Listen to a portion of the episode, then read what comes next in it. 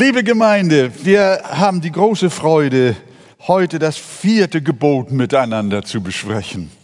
Das erste Gebot, du sollst keine anderen Götter haben neben mir. Das zweite Gebot, du sollst dir kein Bildnis machen.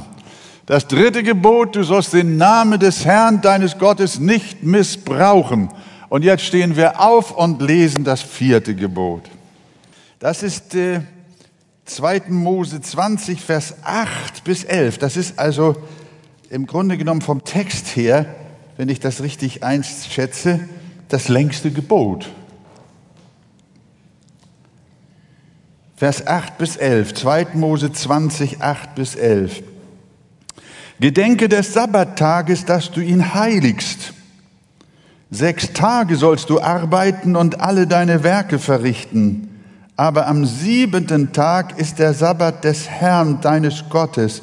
Da sollst du kein Werk tun, weder du noch dein Sohn noch deine Tochter, noch dein Knecht, noch deine Magd, noch dein Vieh, noch dein Fremdling, der in deinen Toren ist. Denn in sechs Tagen hat der Herr Himmel und Erde gemacht und das Meer und alles, was darinnen ist, und ruhte am siebenten Tag. Darum segnete der Herr den Sabbattag und heiligte ihn. Amen. Haltet eure Bibel, wenn ihr euch hinsetzt, gerne wieder bereit, denn wir wollen heute auch noch besonders einen weiteren Vers, also mehrere Verse, aber intensiv auch uns anschauen, einen weiteren zweiten Vers. Die Bibel kennt zwei verschiedene Begründungen dafür, warum Gott das Sabbatgebot oder das Ruhetagsgebot gegeben hat. Die erste Begründung haben wir in, unserem, in unserer Gebotsfassung in 2. Mose 20, 8 bis 11. Diese Verse haben wir gelesen. Da ist die erste Begründung, nämlich die Schöpfung. Darum hat der Herr den Sabbattag gesegnet und geheiligt. Denn in sechs Tagen hat der Herr Himmel und Erde gemacht und das Meer und alles, was darinnen ist, und er ruhte am siebten Tag, weil er es in der Schöpfung so gehandhabt hat, deswegen steht in dem Gebot, darum hat der Herr den Sabbattag gesegnet und geheiligt und wir sollen ihn auch heiligen. Die Grundlage für die Einführung des Sabbatgebotes war also, man kann es so sagen, der Arbeitsrhythmus Gottes in der Schöpfung. Und äh, wir lesen da schon in der Schöpfung und Gott hatte am siebten Tag sein Werk vollendet in der Genesis, also 1. Mose 1, Vers 2 bis 3.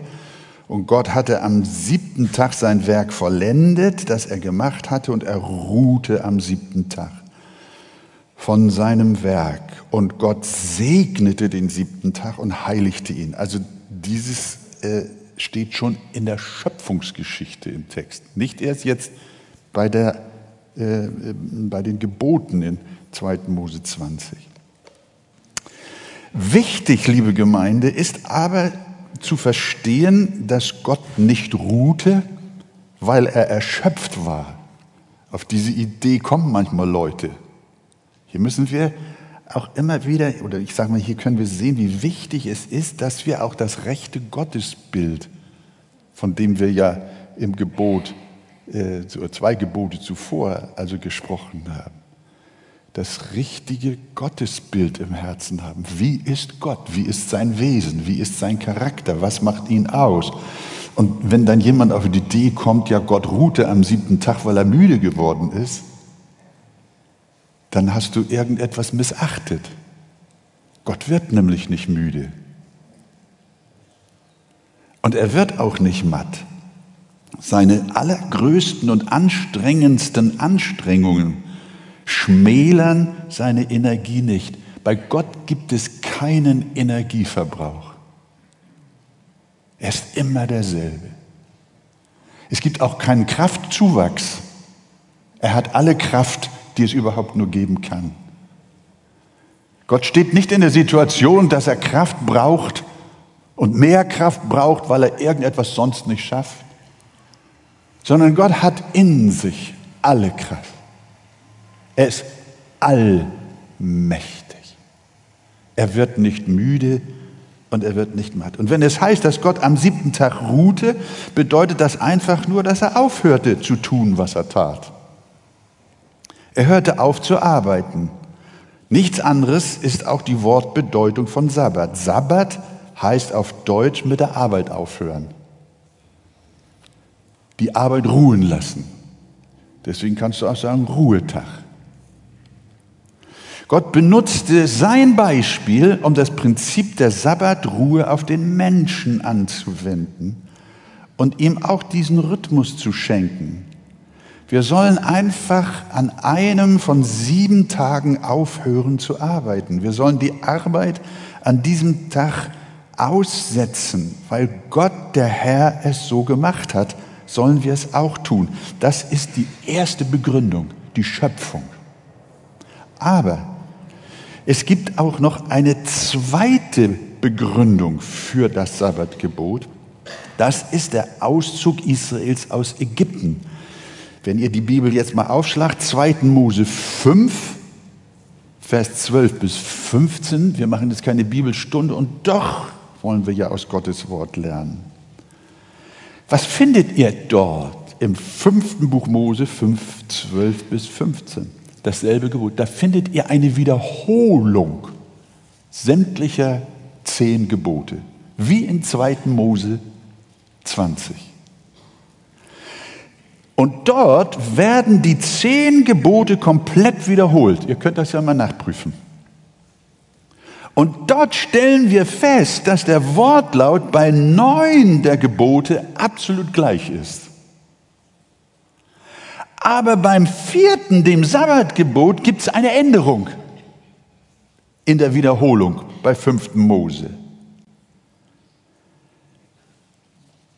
Während es in 2. Mose 20 heißt, dass der Sabbat gehalten werden soll, weil Gott sechs Tage gearbeitet hat und am siebten ruhte, heißt es im fünften Mose, dass der Sabbat gehalten werden soll, weil Israel Befreiung aus Ägypten gelebt, erlebt hat. In 2. Mose 20 heißt es, du sollst den Sabbat heiligen, weil Gott sechs Tage gearbeitet und geruht hat am siebten. Im fünften Mose heißt es, ich lese, halte den Sabbattag und heilige ihn, wie es dir der Herr dein Gott geboten hat. Sechs Tage sollst du arbeiten und alle deine Werke tun, aber am siebten Tag ist der Sabbat des Herrn deines Gottes, da sollst du kein Werk tun. Und jetzt kommt die Begründung. Denn du sollst bedenken, jetzt nicht, dass Gott sechs Tage gearbeitet hat und am siebten ruhte, sondern du sollst bedenken, dass du auch ein Knecht gewesen bist im Land Ägypten und dass der Herr, dein Gott, dich von dort herausgeführt hat mit mächtiger Hand und ausgestrecktem Arm. Darum hat dir der Herr, dein Gott, geboten, dass du den Sabbattag halten sollst. Die Bibel begründet das Sabbatgebot also auf zweifache Weise. Das ist ganz wichtig, dass ihr das jetzt im Sinn und auch im Herzen behaltet. Das hat nämlich eine große Bedeutung, was der Sabbat für uns heute bedeutet. Die Bibel begründet es einmal mit dem Vorbild Gottes in der Schöpfung und sie begründet es zweitens mit der Befreiung Israels aus der Sklaverei in Ägypten. Wir gehen erstmal, nehmen erstmal den Sabbatbezug auf die Schöpfung.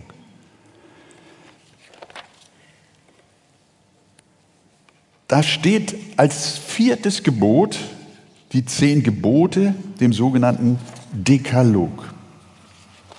So kann man das Dekalog kommt aus dem Griechischen zehn Gebote. Diese zehn Gebote hat Gott anders als die Zeremonial- und Zivilgesetze hat er dem Mose diktiert. Das müsst ihr auch wissen. Das ist interessant. Ihr wisst, dass gesamte Gesetzbuch Mose, das sind ja fast die fünf Bücher Mose. Und im zweiten Buch geht es jetzt ja weiter. Da werden Opfervorschriften äh, und alles, was dazugehört, Speisegesetze, alles wird entfaltet. Und dieses gesamte Gesetz hat Gott auf dem Sinai dem Mose diktiert. Und Mose hat es geschrieben. Aber die zehn Gebote, die hat Gott, wie die Bibel wörtlich sagt, mit zwei Fingern geschrieben auf Steintafel. Zwei Steintafeln. Da steckt eine Botschaft drin. Die zehn Gebote hat Gott selbst geschrieben, nicht Mose. Das ist eine Wucht. Und deswegen auch die zwei Tafeln, die auch Israel mit durch die Bundeslade, in die Bundeslade gelegt haben und die Israel durch die Wüstenwanderung begleitet haben. Der, die zehn Gebote gelten den ganzen Weg. Gott hat sie geschrieben. Und Gott hat ihm die Tafeln, die geschriebenen Tafeln überreicht. Und nun müssen wir zur Kenntnis nehmen. Unter diesen zehn Geboten steht auch das vierte Gebot, das hat Gott selbst mit eigener Hand geschrieben. Du sollst den Sabbat heiligen. Da müssen wir mal stehen bleiben. Wir sprechen hier nicht über Kleinigkeiten, die man so oder so sehen kann die man tun oder lassen kann. Sondern wir sprechen über ein Gebot, das hat den, die, die, gleiche, die gleiche moralische, ethische Kraft wie das Gebot, du sollst nicht töten. Das hat Gott auch selber geschrieben. Aber das Sabbatgesetz hat er auch geschrieben. Das Sabbatgebot, Gedenke des Sabbattags und heilige ihn, gehört also genauso zum immer gültigen Moralgesetz wie beispielsweise das Gebot, du sollst nicht töten, du sollst nicht stehlen, du sollst nicht Ehe brechen, du sollst keine anderen Götter haben neben mir. Fazit. Die 6 zu 1 Regel gilt auch über das Alte Testament hinaus und hat auch für uns und alle noch kommenden Generationen volle Gültigkeit. Es handelt sich um ein grundlegend ethisches, moralisches Gebot, das die menschliche Arbeit betrifft. Dass nämlich Mensch und Tier nicht dazu geschaffen worden sind, sieben Tage rund um die Uhr zu arbeiten, sondern dass sie Ruhe und Erholung brauchen. Und dieses Bedürfnis hört auch nicht mit dem Alten Testament auf, sondern es bleibt zu allen Zeiten bestehen. Und deshalb ist dieses Gebot auch zu allen Zeiten gültig. Es gehört zu dem Teil des Gesetzes, von dem Jesus sagt, wahrlich ich sage euch, bis Himmel und Erde vergangen sind, wird nicht ein Buchstabe, noch ein einziges Strichlein vom Gesetz vergehen. Da werfen vielleicht einige in ihrem Herzen ein, aber hat Jesus nicht den Sabbat gebrochen? Er hat das doch lockerer genommen und hat sich mit den Pharisäern deshalb auseinandergesetzt. Er hat doch Menschen geheilt.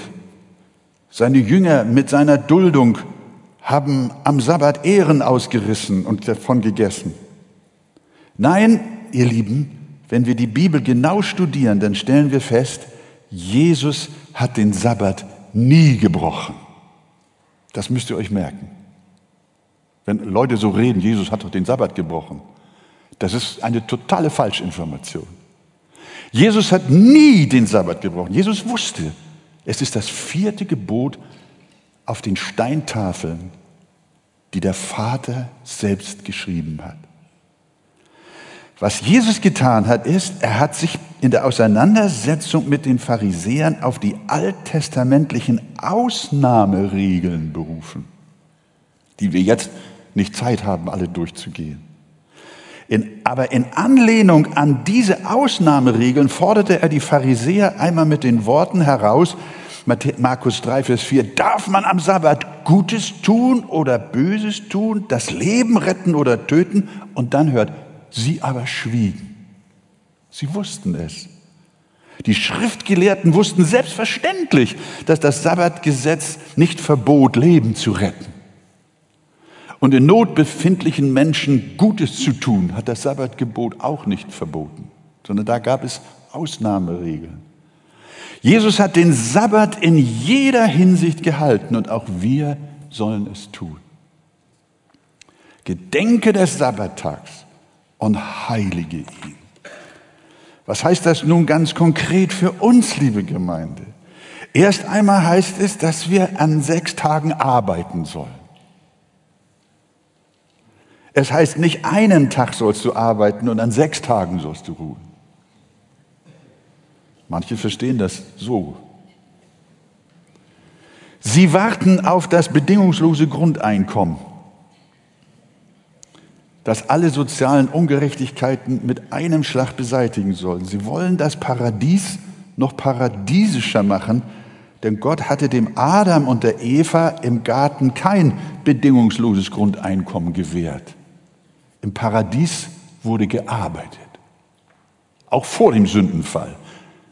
Die Arbeit ist nicht Folge des Sündenfalls, sondern gleich im zweiten Kapitel Genesis, 1. Mose, Vers 15, als er Mann und Frau geschaffen hatte. Und Gott, der Herr, nahm den Menschen und setzte ihn in den Garten. Wozu? Damit er ihn bebaue und bewahre.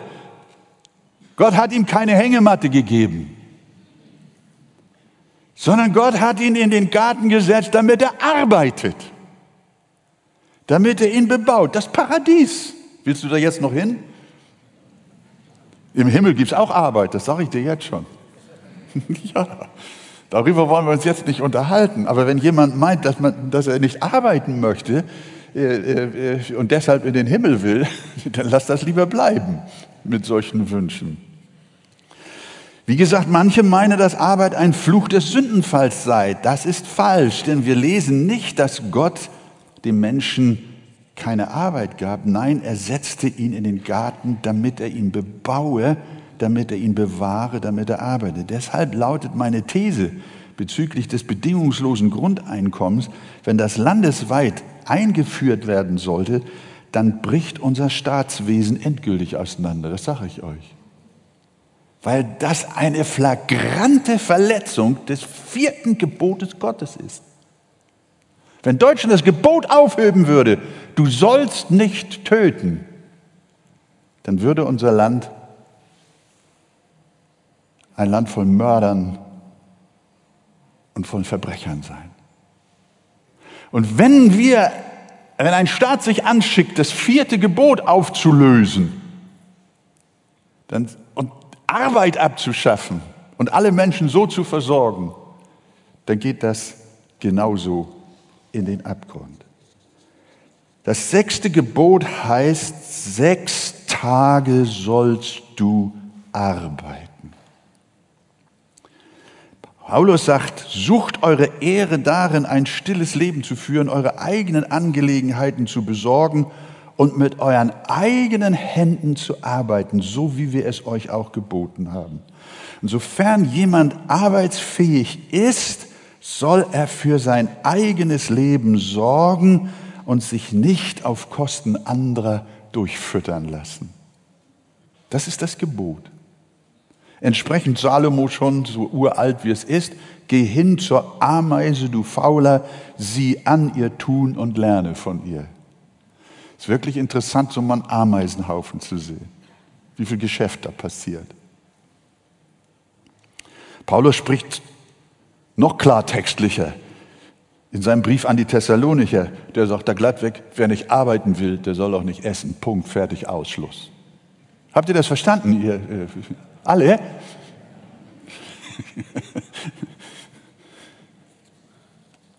Wir hören nämlich, dass etliche von euch unordentlich wandeln und nicht arbeiten, sondern unnütze Dinge treiben. Solchen gebieten wir und ermahnen sie im Auftrag unseres Herrn Jesus Christus, dass sie mit stiller Arbeit ihr eigenes Brot verdienen. Solche altmodischen Sätze stehen in der Bibel. Aber die sind heute so gültig wie eh und je. Also wenn du das vierte Gebot halten willst, dann fange erst einmal mit sechs Tagen Arbeiten an. Damit müssen natürlich nicht sechs Tage bezahlte Arbeit gemeint sein. Wir wissen, dazu kann die Kindererziehung, der Haushalt, die Gartenarbeit, vieles andere gehören, was auch zum Unterhalt und zur Sicherung des täglichen Lebens gehört. Gott fordert uns zur Arbeit auf, weil das seinem eigenen Wesen entspricht. Er ist tätig. Er ist aktiv.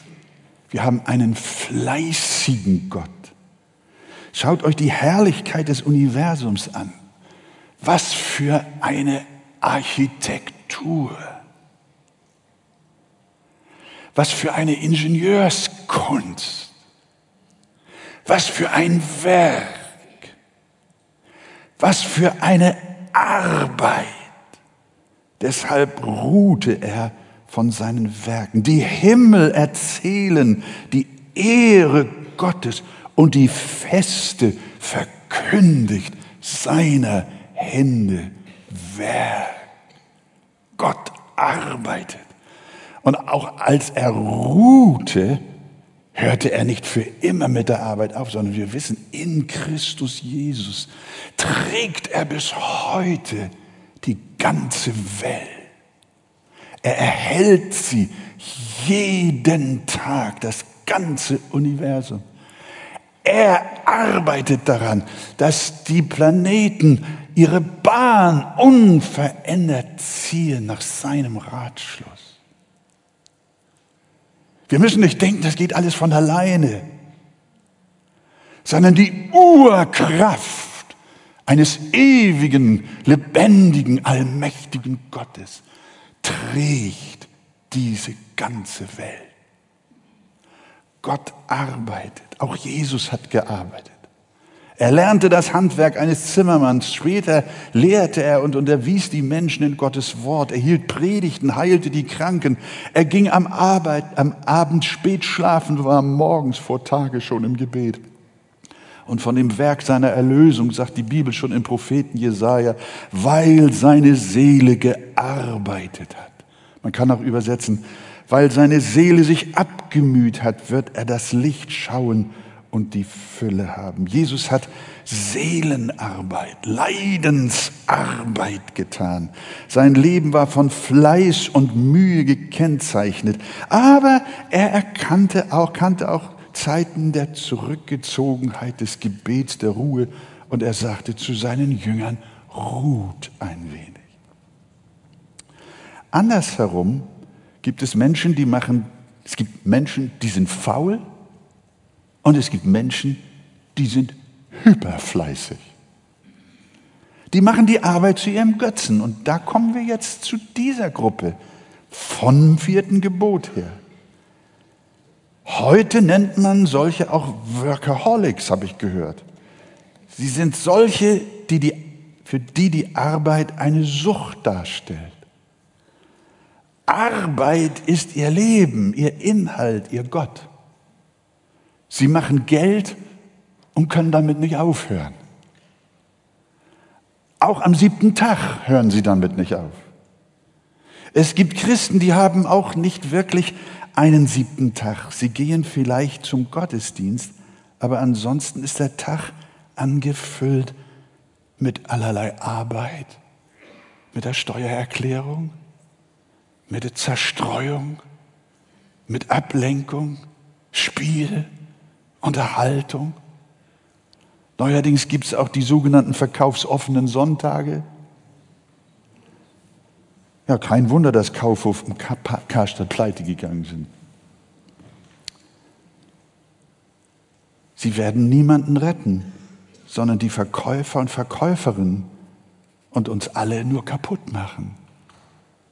Wenn ich in ein Restaurant gehen möchte und ich lese dann draußen vor der Tür, heute ist Ruhetag, dann habe ich zwei Gefühle in meiner Brust. Einerseits bin ich enttäuscht, weil es nichts zu essen gibt und andererseits freue ich mich, weil mir das vierte Gebot einfällt.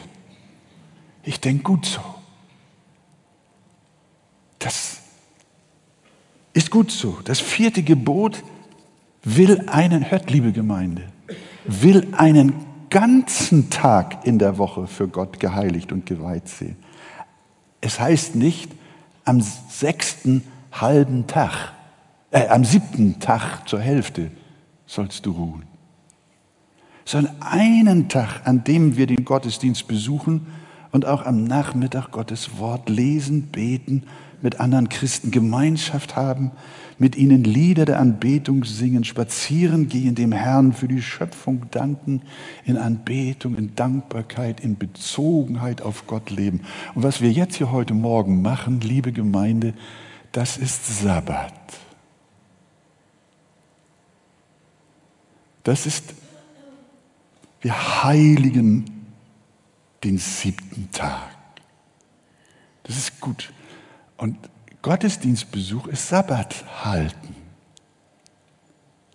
Gott gehorchen. In den Gottesdienst gehen ist seinen Willen tun.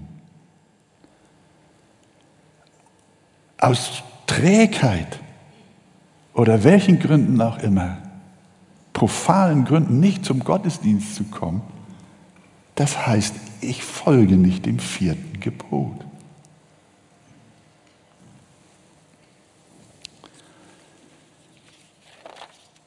Und am Nachmittag ist der persönliche Gottesdienst uns gegeben, in der Familie, mit Geschwistern, mit Freunden, die auch Jesus lieben. Unser Leib und unsere Nerven brauchen den siebten Tag. Auch Geist und Seele haben den Sabbat nötig. Er ist Schöpfungsordnung. Gott hat ihn geheiligt und gesegnet. Und deshalb heiligen wir ihn doch auch. Nehmen wir das vierte Gebot ernst. Gott hat es selber mit seiner eigenen Hand unter seine zehn Gebote geschrieben. Das war der Punkt, der Sabbatbezug auf die Schöpfung. Jetzt kommt der Sabbatbezug auf die Erlösung. Jetzt schauen wir uns das an, was dasselbe Gebot, aber eine andere Begründung gibt in 5. Mose. Israel sollte sich nicht nur an Gott erinnern, der sechs Tage gearbeitet und am siebten geruht hatte und seinen Arbeitsrhythmus danach einrichten, sondern Israel sollte sich zudem auch daran erinnern, dass Gott es aus Ägypten erlöst hat und sie in die Ruhe Kanaans brachte. Es war Josua, ihr erinnert euch, der Israel in das verheißene Land der Ruhe brachte. Aber Israel sollte noch auf eine andere Ruhe warten, noch auf eine viel bessere Ruhe warten. Und deswegen der Bezug des vierten Gebotes auf die Befreiung nämlich auf die geistliche Ruhe, auf die Erlösungsruhe, die sie in dem Messias Jesus Christus finden sollten. Und so sollten sie sich mit allerlei Zeremonien und Feiertagsanordnung, ihr wisst um die ganzen Opfervorschriften, die Speisevorschriften, alles, was mit dem Sabbat zusammenhing, die ganzen gottesdienstlichen Ordnungen, die waren aber alle bezogen auf den kommenden Messias, der eine bessere Ruhe bringt, als Josua sie bringen konnte und Mose sie bringen konnte in der Befreiung aus Ägypten. Und sie sollten aber diese Zeremonien, diese Feiertagsordnungen, die sollte an ihre Befreiung aus Ägypten durch Mose und Josua erinnern, aber die sollten zugleich auch auf die bessere, noch ausstehende Erlösungsruhe im Evangelium warten. Und hier ist wichtig zu verstehen, dass der Sabbat mit den auf den Messias gerichteten Ritualen und Feierordnungen aufhören sollte, als Jesus kam. Die Sabbatrituale, die sich auf die Erlösung und Befreiung Israels bezogen, damit sollte Schluss sein. Denn er war Jesus und ist die Erfüllung all dessen, die Sabbatvorschriften symbolhaft andeuteten. In Christus haben sich alle Opfer, Speise und Festtagsvorschriften erfüllt. In ihm ist die wahre Ruhe, der wahre Sabbat für das Volk Gottes gekommen. Also, wir gehen da gleich weiter, nur noch mal zur Erinnerung, dass ihr das fest so in euer Herz und auch in euren Sinn aufnehmen könnt. Hinsichtlich der Schöpfung besteht das Sabbatgebot so lange weiter, bis Himmel und Erde vergeht. Aber in Bezogen auf die Erlösung hat der Sabbat aufgehört, als Jesus kam, der uns die wahre Ruhe in seinem Heil und in seinem Erlösungswerk geschenkt hat. Verstehen Sie das? Deswegen die Frage, wenn dich jemand fragt, gilt für Christen noch der Sabbat? Dann heißt unsere Antwort ja und nein. Habt ihr das verstanden? Das ist ganz wichtig. Die Sklaverei hörte nach dem Auszug aus Ägypten ja nicht auf, nicht wirklich auf. Sie bestand doch weiter, nämlich in der Macht der Sünde. Durch die Gebote wussten sie, was sie zu tun hatten, aber sie waren nicht in der Lage zu tun, was sie sollten. Sie wollten die Gebote halten, aber ihre gefallene Natur ließ es nicht zu und sie sündigten immer fort. Welch ein Fluch! Und sie gaben sich anhand der gegebenen Gebote Mühe, gerecht vor Gott zu sein und schafften es nie nie. Und somit war die Unruhe in Israel immer vorhanden, obwohl sie Ruhe vor den Ägyptern hatten. Da war noch eine Bedrohung in ihrem Leben, da war noch eine Angst, eine Verdammnis, da war noch unglaublich viel Unruhe. Welch ein Fluch, welch eine Sklaverei trotz der Befreiung aus Ägypten. Und darum brachten sie ihre Opfer, um Vergebung zu erlangen. Aber das Blut von Tieren half ja nicht, sondern ihre Sünde blieb, die Verdammnis blieb. Der Sabbat half nicht. In der nächsten Woche fing die Knechtschaft der Sünde wieder von vorne an. Und so sehnte sich Israel nach einem Sabbat, der ihnen wirklich Ruhe brachte. Nicht nur symbolisch, nicht nur feierlich, nicht nur zeichenhaft. Sie sehnten sich nach einem besseren Sabbat, der ihnen echte Erlösung und endgültige Ruhe bringen würde. Und darum gab Gott seinem Volk den Heiland, Jesus Christus. Er ist die wahre und bleibende Ruhe für ihre Seele. Und deswegen können wir sagen, für uns bezogen auf das Heil, feiern haben wir keinen Sabbat als einen Tag, sondern wir haben einen Sabbat als eine Person. Jesus ist unsere Ruhe. Kommt zu mir alle, sagte der Heiland. Da habt ihr es die ihr mühselig und beladen seid. Ich will euch erquicken. Und so werdet ihr Ruhe finden für eure Seelen. Halleluja. Fantastisch. Jesus sagt, hier ist der Sabbat. In die dürft ihr eingehen. Und von dieser Sabbatruhe in Christus spricht quasi der ganze Hebräerbrief. Christian, den müssen wir jetzt auch mal durchnehmen. Wenn er sagt, ganz stark, Hebräer 4, Vers 1, so lasst uns nun mit Furcht darauf bedacht sein, dass sich nicht etwa bei jemand von euch herausstellt, dass er zurückgeblieben ist, während doch die Verheißung zum Eingang in seine Ruhe besteht. Liebes Herz, hörst du, was hier geschrieben steht? Das ist für dich.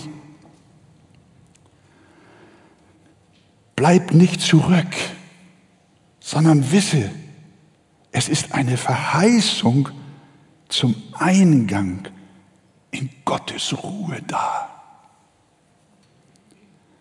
Es besteht eine Verheißung zur Ruhe, du unruhige Seele.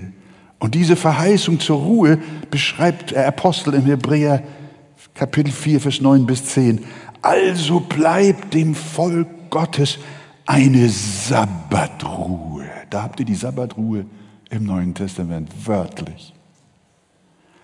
Also bleibt dem Volk Gottes eine Sabbatruhe vorbehalten. Denn wer in seine Ruhe, in die Ruhe Christi eingegangen ist, der ruht auch selbst von seinen Werken, gleich wie Gott von den Seinen. Das heißt, mein Freund, wenn du Jesus Christus in dein Herz aufnimmst, dann kommst du zu einer Lebensruhe. Dann kommst du in einen Sabbat. Und du kommst zur Ruhe von all deinen Ängsten, von all deinen Sorgen. Das hatte Israel nicht. Der Messias stand noch aus. Sie hatten nur Bilder, Sabbatvorschriften, die darauf hindeuteten. Aber wir, du hast die Wirklichkeit. Jesus ist deine Ruhe. Er ist dein Friede. Halleluja. Jesus ist dein Sabbat. Wer in dem Heiland Jesus Christus seine tiefe Ruhe gefunden hat, der kommt zur Ruhe von seinen Werken, von seinen Sünden, von seinem Machen und Tun, von seinen Überforderungen. Francis Crosby, Norma, äh, ich bin jetzt wieder bei meinen alten Hymnen. Das ist manchmal so schön ausgedrückt, auch in neueren Liedern, dass ihr mich nicht falsch versteht, aber das war damals die Zeit, als ich zum Glauben kam und auch im Glauben war. Äh, da haben mich Lieder begleitet, die haben mich auch geprägt und die sollen uns auch prägen. Fanny Crosby, die hat ein Lied gedichtet und gesungen. Aus dem 19. Jahrhundert stammt sie.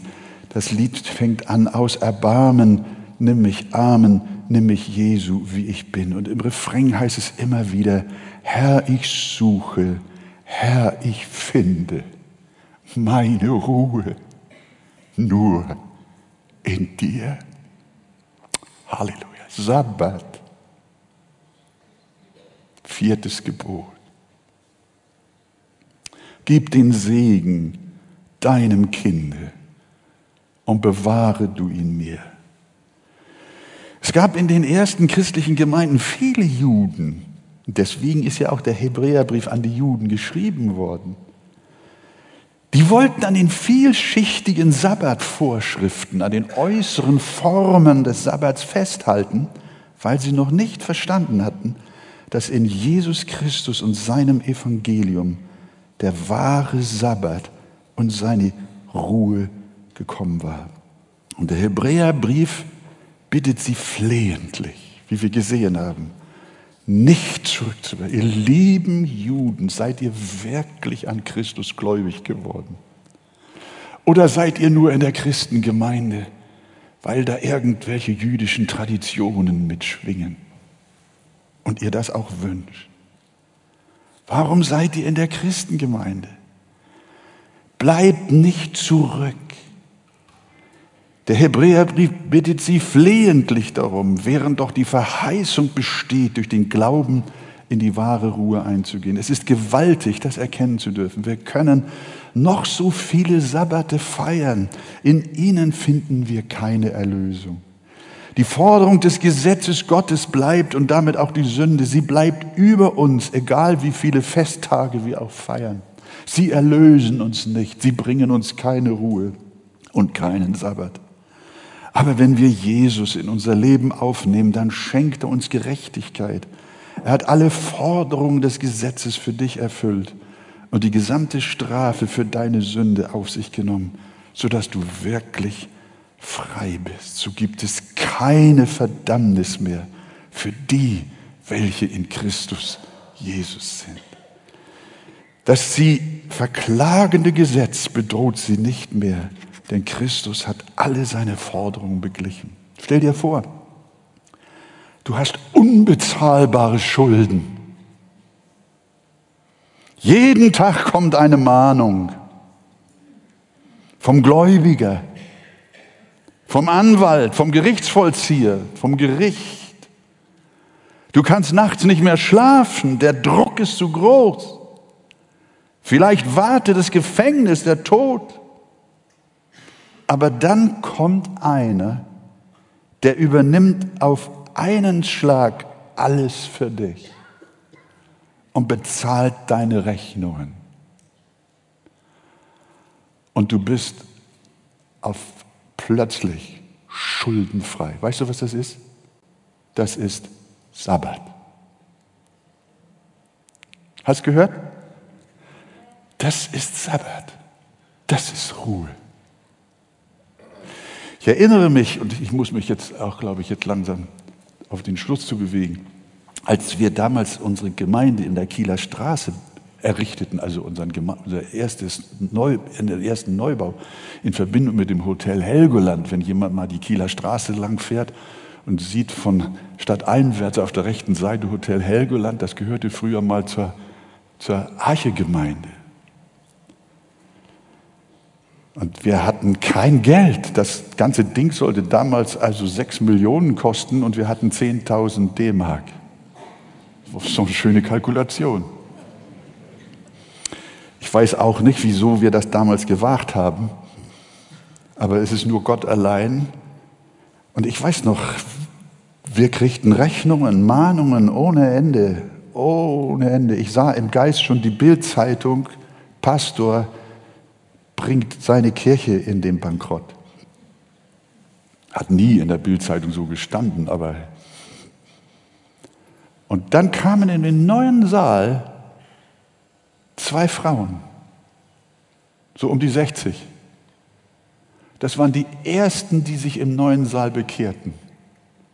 Und uns fehlten noch mehr als eine halbe Million. Ja, sagen wir mal eine halbe Million. Ist ja nicht viel.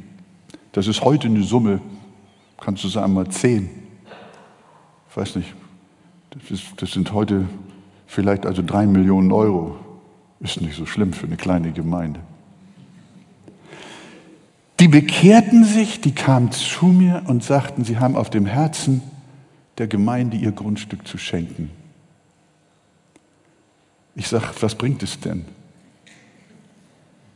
500.000 DM. Volle Summe. Die Gemeinde war frei. Ich war frei. Meine Frau wartete schon im Auto auf dem Parkplatz. Ich sprang ins Auto, die Tür zu, haute meiner Frau auf die Schulter wundere mich, dass ihre Rippe heute, dass ihre Rippe damals nicht gebrochen ist. Aber ich war, ich hatte ein Sabbatgefühl. Könnt ihr euch das vorstellen? Ich hatte eine, eine Sabbatfreude. Wir waren frei. Zwei haben bezahlt, alles bezahlt. Und wir singen doch dieses schöne Lied. Das, um Norma, das müssen wir aber nachher singen. Alles ist bezahlt. Das ist Sabbat. Halleluja. Ja, Halleluja. Das ist Sabbat. Das ist Freiheit, das ist Ruhe, Gewissensruhe, Frieden, Hoffnung. Die Ängste sind weg, der Druck ist weg, die Sorgen sind weg. Alle unsere Sorgen dürfen wir auf ihn werfen. Und ihr lieben Freunde, dieser Sabbat ist nicht ein bestimmter Tag, sondern dieser Sabbat ist eine Person. Und diese Person heißt Jesus Christus. Gelobt sei sein herrlicher Name. Amen.